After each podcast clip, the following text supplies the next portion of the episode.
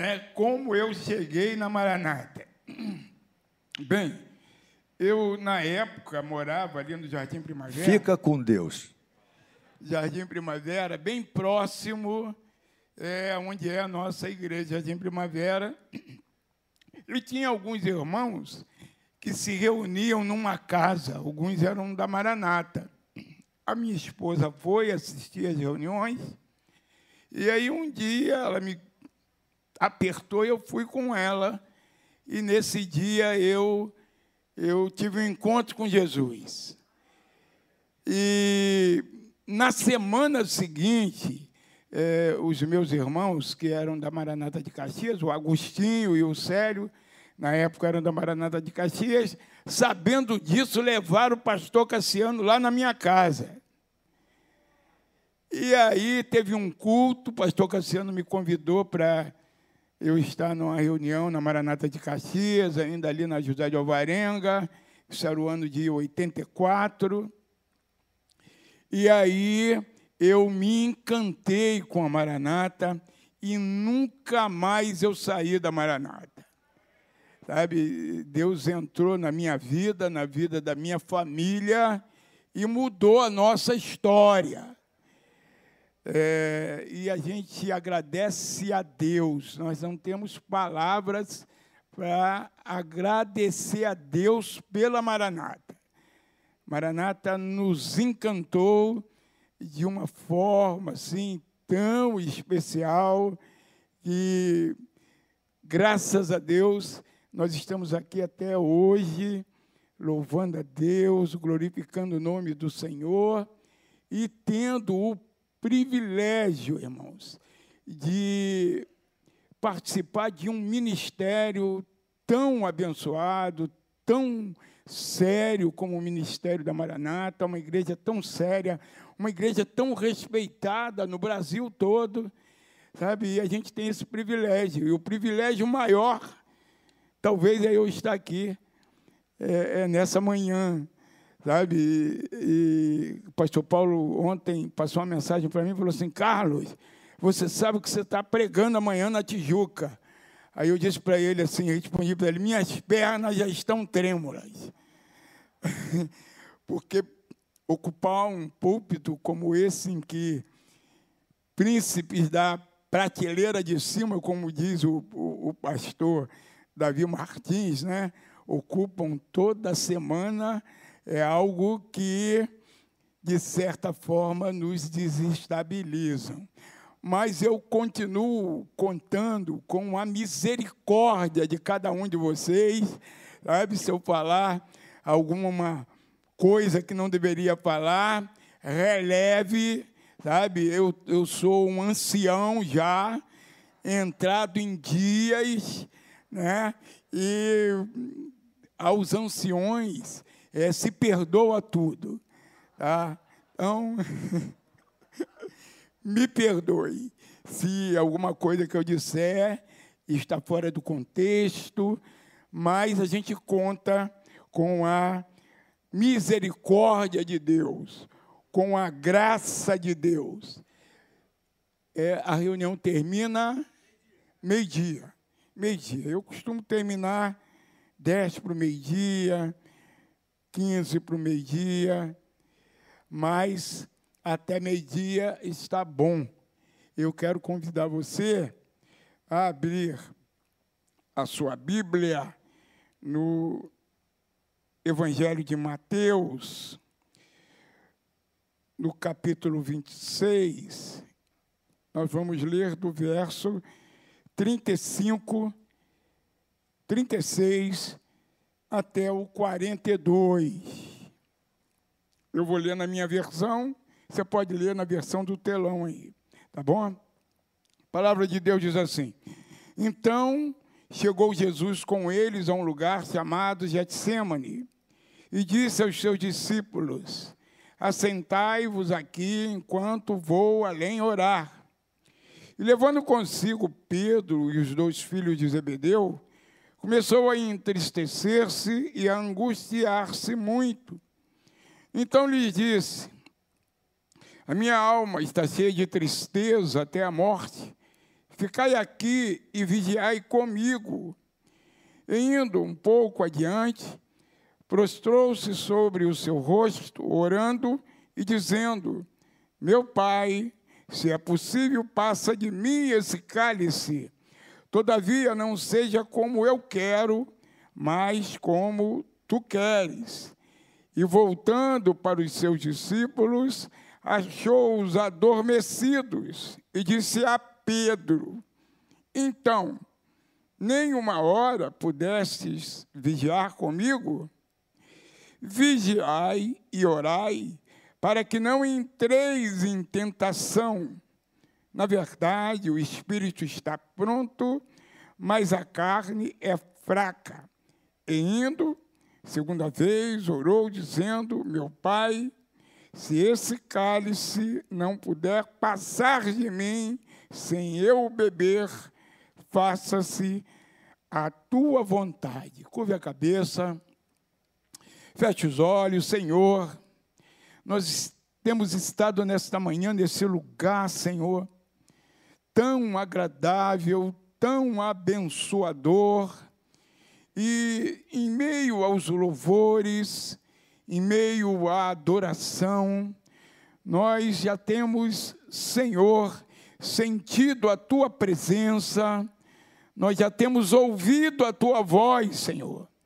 E nós queremos te agradecer porque tu és um Deus que fala. Tu não és como os deuses dos povos que tem boca não fala, tem ouvido e não ouve, tem olhos e não vê. Mas tu és um Deus que fala conosco Tu és um Deus que se faz presente ao nosso lado, Senhor, em todos os momentos, mas particularmente, particularmente nos momentos em que teu povo está reunido, Senhor.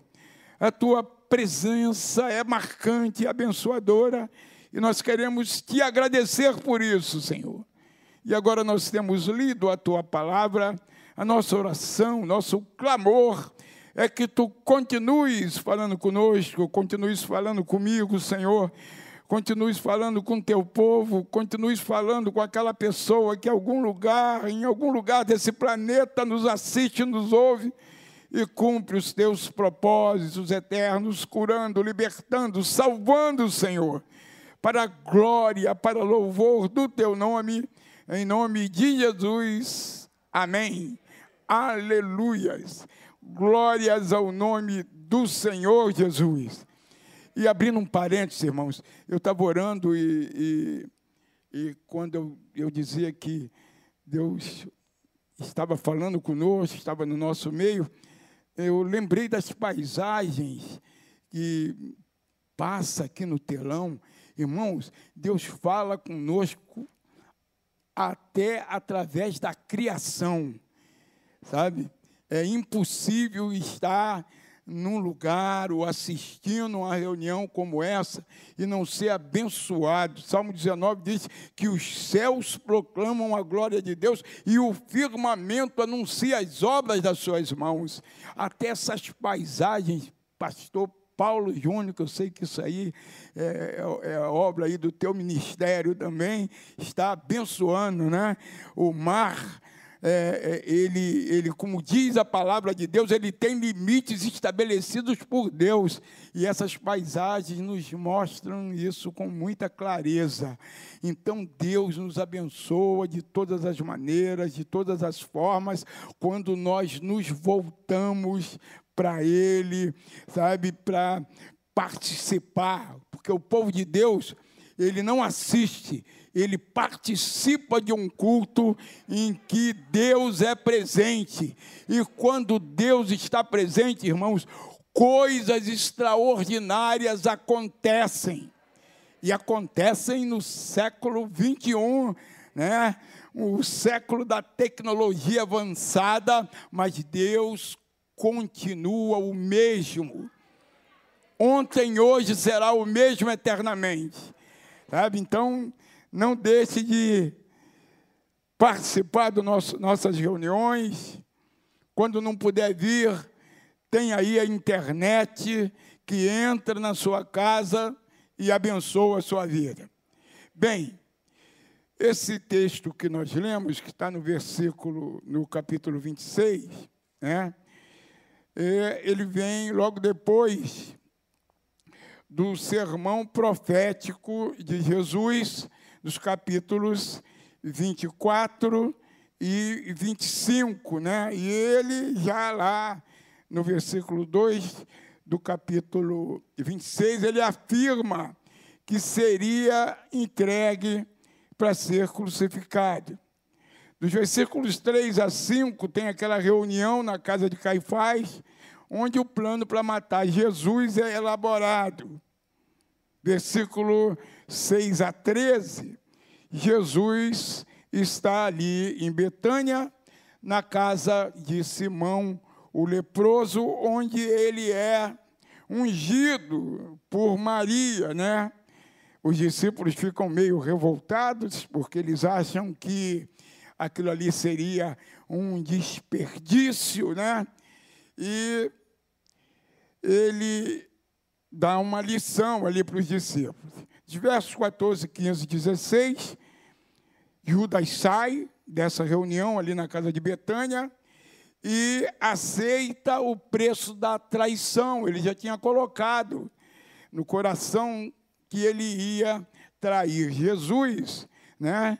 E de repente ele ele coloca como desculpa essa indignação de estar se, se ungindo Jesus com um perfume tão caro que, segundo ele, poderia ser dado aos pobres, mas na realidade ele, ele o problema dele é que ele queria vender, isso parafraseando, e roubar algum, né? Porque a palavra de Deus também diz que ele era, ele metia a mão na bolsa. A última ceia é tomada, versículos 17 ao 30, 31 ao 35. Jesus afirma que todos se escandalizariam dele. Pedro retruca, dizendo que se todos os outros o abandonassem, ele não o abandonaria. E Jesus o adverte que antes que o galo cantasse, ele o negaria três vezes. O pano do fundo, o pano de fundo desse texto é justamente esse. E aí, nesse, nessa porção da palavra de Deus que nós acabamos de ler, é, que diz que Jesus ele vai para o Getsemane, quer dizer, prensa de azeite, segundo os teólogos, chegando lá, ele separa Pedro, Tiago e João, os deixa ao lado e pede que eles vigiem junto com ele. Se prostra com o rosto no chão, orando, alguns minutos depois olha ao lado, observa os três dormindo. E aí faz essa advertência no versículo 41 que eu quero basear essa mensagem. E a pergunta que eu quero fazer é: vigiar o que? Vigiar a quem? Vigiar o que? Vigiar a quem? Certamente você, como eu, todos nós, em algum momento, já nos decepcionamos com alguém, ou já decepcionamos alguém porque nós somos assim, nós somos seres feitos do mesmo material. Em algum momento, nós vamos decepcionar alguém, em algum momento, pessoas vão nos decepcionar. Isso faz parte da vida humana, né? Desde que Adão ele pisou na bola lá no Éden, né, nós estamos com esse problema. É um dos problemas que nós temos. Muitas vezes as pessoas é, projetam uma expectativa sobre nós muito grande, em algum momento a gente decepciona aquela pessoa. Né? Infelizmente isso acontece. Ou outras vezes as pessoas nos decepcionam e nós nos sentimos traídos por aquela pessoa. Será que Jesus está mandando eu, mandando você vigiar as pessoas? Eu digo que não. Jesus, ele não está mandando que a gente vigie as pessoas. Porque, como eu já disse, as pessoas são assim. Eu sou assim, nós somos assim. Em algum momento, nós decepcionamos alguém. Não vigie pessoas, senão você vai se tornar, eu vou me, me tornar uma pessoa antissocial, que vive sempre olhando para as pessoas e buscando defeito nas pessoas. Todos nós temos defeitos. Se alguém julga que não tem, caia na real. Você tem, como eu tenho, todos nós temos defeitos. Em algum momento nós vamos falhar. Por melhor que nós sejamos, em algum momento nós vamos falhar. Nós vamos pisar na bola e vamos decepcionar alguém, principalmente aquelas pessoas que estamos que estão mais próximas de nós. Então Jesus não manda que nós vigiemos pessoas. Jesus ele manda que as pessoas nós devemos amar independente do que sejam, independente daquilo que tenha feito em algum momento, tenha nos desagradado em algum momento. Ele diz: ó, oh, ame, ame. O Velho Testamento dizia assim: ame o teu próximo como a ti mesmo. Mas Jesus, ele vai num nível mais alto. Ele diz assim: ame as pessoas como eu vos amei. Então a primeira lição que a gente aprende aqui é essa. Jesus não manda que a gente vigie pessoas. Jesus manda que nós amemos as pessoas. Independente do que são, independente do que tenham feito, de repente a mim, a você, ele manda que nós amemos as pessoas, que nós olhemos para as pessoas, não vigiando, mas buscando extrair não aquilo que tem de falho, mas aquilo que tem de melhor. Porque não há ruim sem defeito, não há ruim. Não há ruim que não tenha alguma qualidade e nem bom que não tenha defeito. Então, quando a gente olha para as pessoas, vamos olhar com um olhar de misericórdia, vamos olhar com um olhar de bondade, vamos olhar com um olhar crendo que amanhã ela será melhor do que hoje, principalmente se for teu irmão em Cristo, porque nós somos seres em construção. Um dia nós vamos nos tornar melhor do que fomos no passado, porque Jesus, ele melhora a nossa vida. Sabe? Jesus, ele faz com que a gente evolua a cada dia, sabe? Ele faz com que sejamos melhores a cada dia. Então não vigie as pessoas. Não vigie as pessoas, até porque Tiago diz que Deus não nos colocou como juiz. Não vamos julgar as pessoas, vamos amar as pessoas, vamos estender as mãos para as pessoas. Será que Jesus está falando para nós vigiarmos as circunstâncias? Eu acho também que não, porque se nós começarmos a vigiar as circunstâncias, nós corremos o risco de nos desestabilizarmos. Sabe, são tão notícias, são tantas notícias ruins que a gente olha e a gente vê, a gente assiste a cada dia, principalmente nos meios de comunicação, televisão, hoje. Né?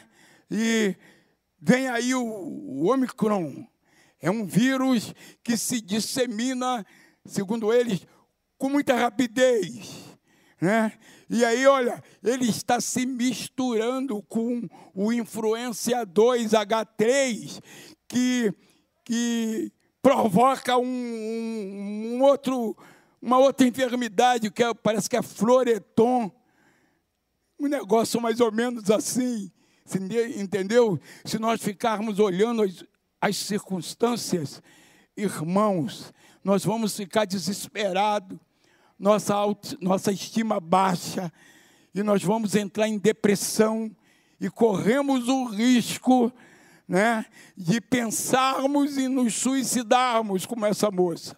Então não olhe as circunstâncias, não olhe para as circunstâncias, olha para Jesus, olha para Jesus, glórias ao nome de Jesus, olha para Jesus, Ele, como eu já disse, continua o mesmo, ontem, hoje e eternamente e Ele vai nos sustentar. Ele está com os olhos postos em nós. A palavra de Deus diz que Ele se assenta na redondeza da terra para nos contemplar, irmãos. Não tenha medo das circunstâncias. Podem vir circunstâncias, mas Deus não perdeu o poder. Ele é o mesmo. Ele está sempre pronto para nos amparar, e mesmo que Ele permita que a gente passe por alguma circunstância contrária, Ele vai nos sustentar. E o máximo que pode acontecer, irmãos, é nós partirmos para a glória mais rápida, sabe? E mesmo assim estaremos nos braços dele desfrutando daquilo que a palavra de Deus diz, que nem olhos viram, nem ouvidos ouviram, e não chegou à mente de nenhum mortal. É isso que Deus tem preparado para aqueles que temem o seu nome. A, o nosso alvo é a eternidade. Daí, irmãos, os nossos maiores problemas estão resolvidos. Se nós temos certeza de que nós vamos morar no céu, um discurso meio segundo os, segundo os acadêmicos, né, ultrapassados, mas eu creio nisso, irmão. Eu creio que existe um céu e que nós vamos morar lá. Jesus prometeu: não se turbe o vosso coração, credes em Deus, credes também em mim. Na casa de meu pai há muitas moradas. Eu vou preparar lugar para vocês. Para onde eu estiver, vós estejais também comigo. Então, se você tem certeza dessa eternidade ao lado de Jesus, não se desespere por nenhuma circunstância. Por pior que seja circunstância, o teu nome está escrito no livro da vida. E você vai partir para a eternidade, onde não vai ter lágrima, não vai ter doença, não vai ter praga. E vai ser uma eternidade maravilhosa, muito mais linda do que aquilo descrito em Apocalipse, né? Rua de ouro, isso aí é fichinha naquilo que Deus tem preparado para nós lá na eternidade. Então não vigie as circunstâncias. Não fique apavorado diante das circunstâncias difíceis, porque elas podem acontecer. O, o, o sol, ele nasce sobre justos injustos, e o dia ruim, a chuva fina também vem sobre justos e injustos mas nós temos que crer que Deus não deixou de ser Deus por causa disso. Continua sendo Deus. Continua com os olhos postos em nós. Continua atento ao nosso dia a dia. Então não observe as circunstâncias. Não fique de olho nas circunstâncias temendo o dia de amanhã, porque a maioria absoluta daquelas coisas que nos atribulam acabam não acontecendo, ou acontecendo uma intensidade muito menor do que a gente muitas vezes prevê, Porque normalmente nós olhamos essas circunstâncias com um olhar negativo e esquecemos que se Deus é por nós, quem será contra nós? Nossa confiança tem que estar firmada nele e não nas circunstâncias, naquilo que pode acontecer, sabe? Não vigie circunstâncias, porque senão você se desestabiliza. Você pode entrar em depressão por coisas que nem vão acontecer. Volto a dizer, olhe para Jesus, autor e consumador da nossa fé. Talvez você pense assim, então, Jesus está mandando Pedro vigiar o diabo. Não, não vigie o diabo. Não vigie o diabo. Hebreus 12, 2, como eu já disse, olhe para Jesus. Olhando para Jesus, autor e consumador da nossa fé. Então não olhe para o diabo. O diabo não mudou de profissão. Não mudou. Profissão dele é roubar, matar e destruir. Mas Jesus veio para que tivéssemos vida e vida com abundância, irmãos. Ele veio para isso. E vida abundante, como eu já disse, é certeza que nós vamos morar no céu, é certeza de que Deus está atento ao nosso dia a dia, sabe? Ele está atento às circunstâncias que nos envolvem. Por isso, não olhe para as circunstâncias, porque Jesus já está olhando e já está preparando o livramento, irmãos. Sabe? Ele permite que a gente passe por elas. Permite. Nós não somos daqueles que acham que vindo para Jesus nada de mal vai nos acontecer. A chuva fina pode cair sobre a sua vida, em algum momento sobre a minha vida. Sabe, irmãos, eu agradeço a Deus, agradeço a Deus, porque fiz 7.4, pastor. E nesse 7.4 de vida, eu só fiquei internado uma vez. Em 97, nunca mais. Mas o ano passado, eu nem divulguei muito, durante dois meses, eu tive alguma coisa que não era Covid, ou se era, eu não sei, e eu fiquei muito fragilizado. Muito fragilizado. Julho e agosto do ano passado foram dois meses terríveis. Eu e minha esposa. Sabe? E fizemos todos os tipos de, de exame, não deu Covid, uns três, pulmão limpo, tudo limpo, mas era um desânimo que você não imagina, e até hoje eles não me deram solução, fizemos muitos exames. E aí eu falei, meu Deus, eu acho que a velhice chegou. Eu acho que a velhice chegou. Sabe? E de repente tudo começou a passar e com a semana eu estava super inteiro. Até hoje eu não sei o que é isso, né? Mas ficou, ficou alguma coisa eu não tenho mais o equilíbrio que eu tinha antes. 74 anos. É alguma alguma coisa acontece, né? Alguma coisa acontece. Eu vou dizer que é o diabo? Não vou dizer que é o diabo. Eu quero é agradecer a Deus porque está por estar nessa manhã aqui nesse lugar. Glorificar o nome do Senhor por uma coisa que aconteceu comigo que eu não sei nem o que, que é. Não sei. Não sei e também não quero saber. Sabe? Quero saber. Não me interessa saber. Foi uma chuva fina que caiu sobre a minha vida, sobre a vida da minha esposa, sabe?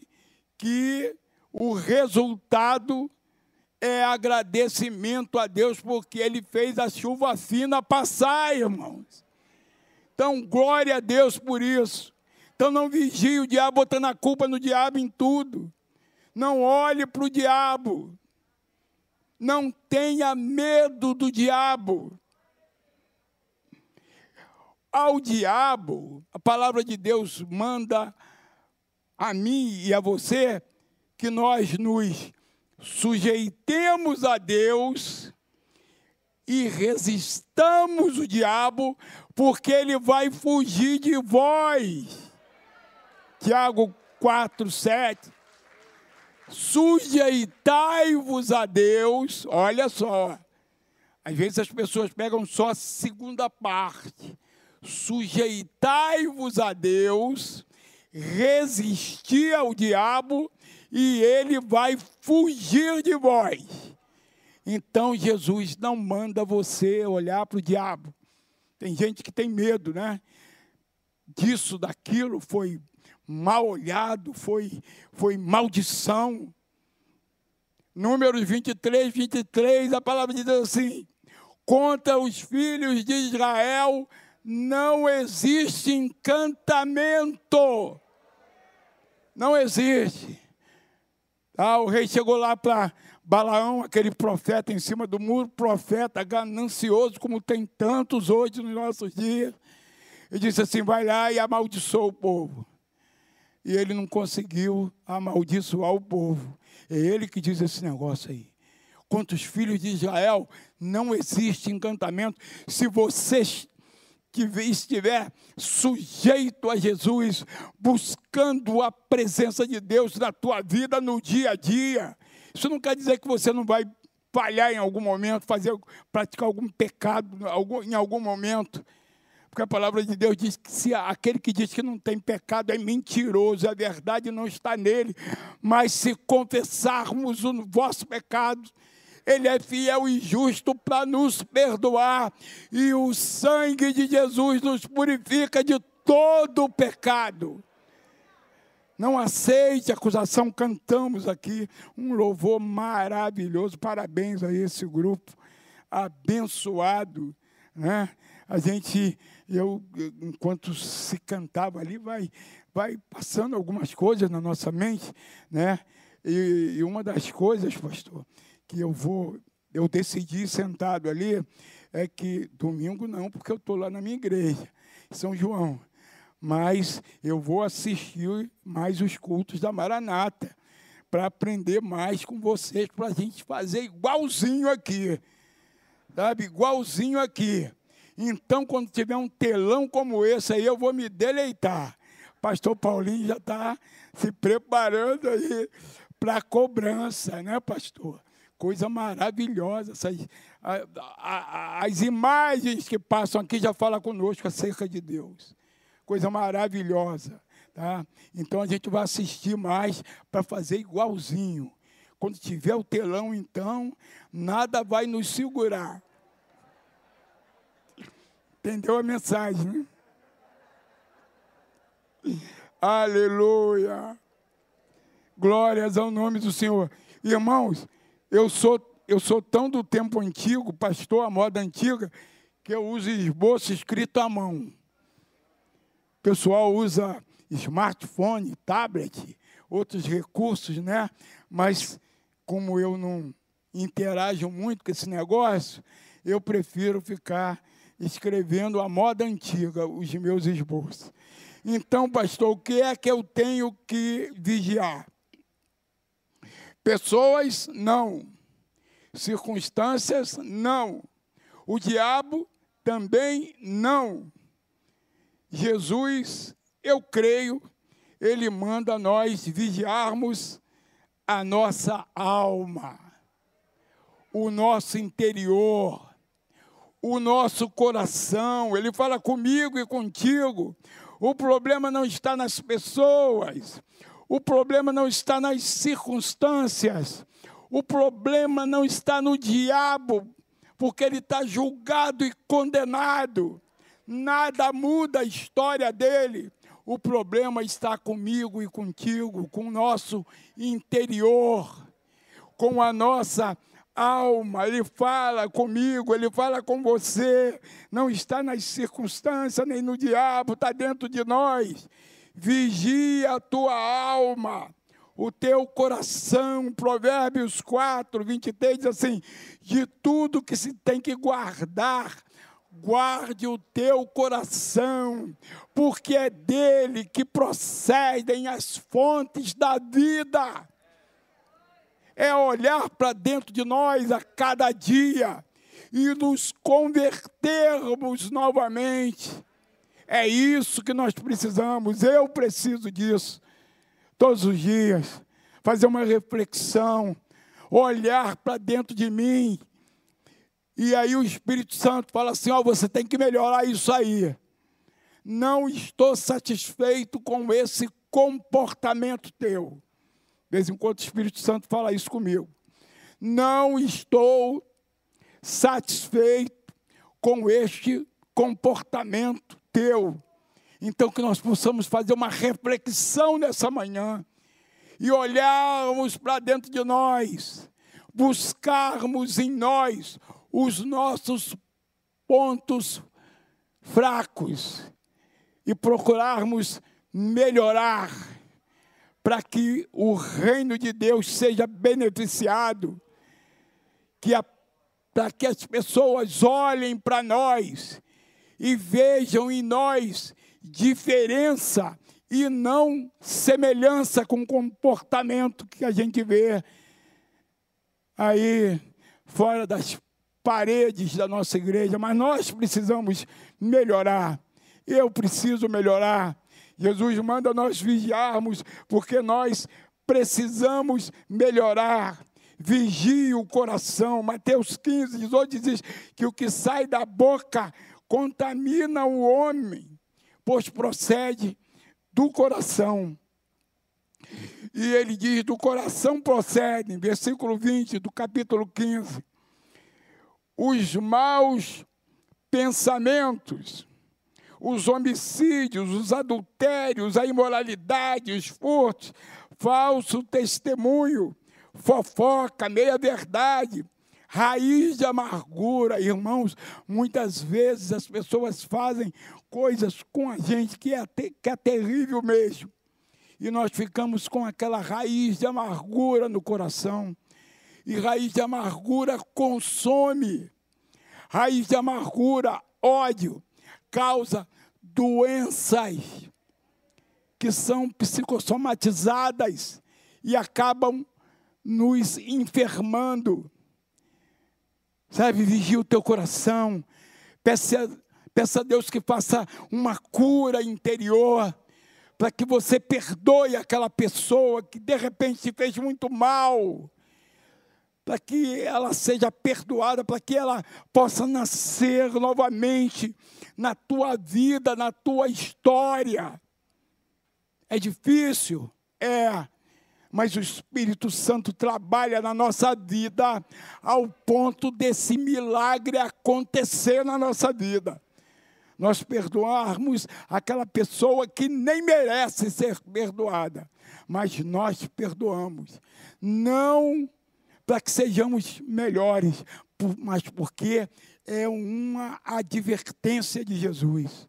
Ame o seu próximo, não como a ti mesmo, mas como eu te amei.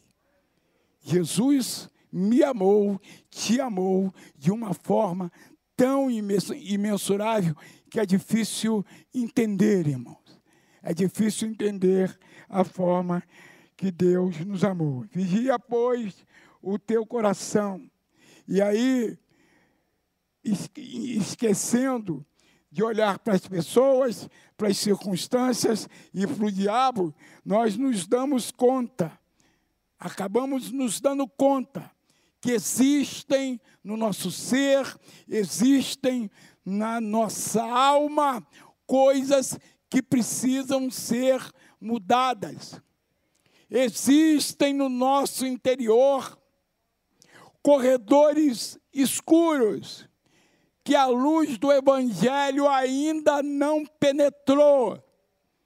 E a nossa oração nessa manhã, a minha oração nessa manhã, é que a luz do Evangelho ilumine, traga luz a esses corredores escuros que muitas vezes impede a nossa comunhão perfeita com Deus. Sabe, irmãos, ele manda nós vigiarmos a nossa alma. Ele anda, ele manda nós vigiarmos o nosso coração, para que esses corredores escuros eles possam ser dissipados. E isso vai trazer alegria à nossa vida. Isso vai trazer satisfação à nossa vida, porque o peso vai sair. Ele vai bater em retirada. E nós vamos nos sentir livres para amar. E não para odiar. E não para ter raiz de amargura. Lá dentro, latente, que sempre nos lembra: olha o que esse cara fez com você, olha o que essa pessoa fez com você. Vigia o teu coração, eu devo vigiar o meu coração todos os dias, sabe, para que a minha alma seja livre, para me adorar a Deus, sem nenhum peso, sem nenhuma restrição, sem algo que venha impedir essa relação ampla e restrita da minha comunhão com o Todo-Poderoso, porque é isso que a nossa alma mais quer, é uma comunhão íntima com Deus, que venha nos trazer alegria em toda e qualquer situação, em toda e qualquer circunstância. É isso que o nosso espírito anseia porque Deus, Ele tatuou na nossa memória ancestral o desejo de ter uma comunhão completa com Ele. E qualquer coisa que venha impedir essa comunhão enferma a nossa alma, enferma a nossa vida. Então Ele diz para mim, para você nessa manhã: vigie o teu coração, faça uma reflexão ver aquilo que está impedido, essa comunhão ampla, essa comunhão completa com Deus.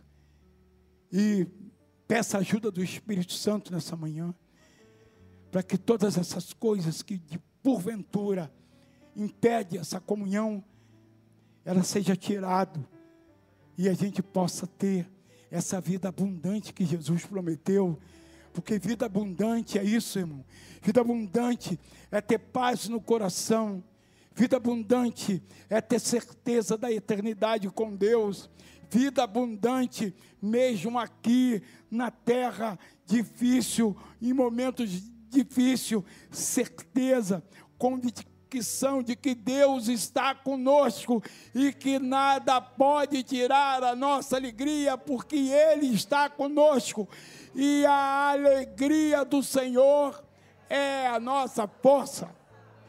Aleluia, que Deus, que Deus nos abençoe nessa manhã. Que Deus abençoe tua vida. Você que nos assiste de algum lugar, sabe? Pense, reflita. Essa palavra, primeiramente, é para mim, irmãos. E eu queria dividir com vocês nessa manhã. Que Deus abençoe poderosamente a sua vida.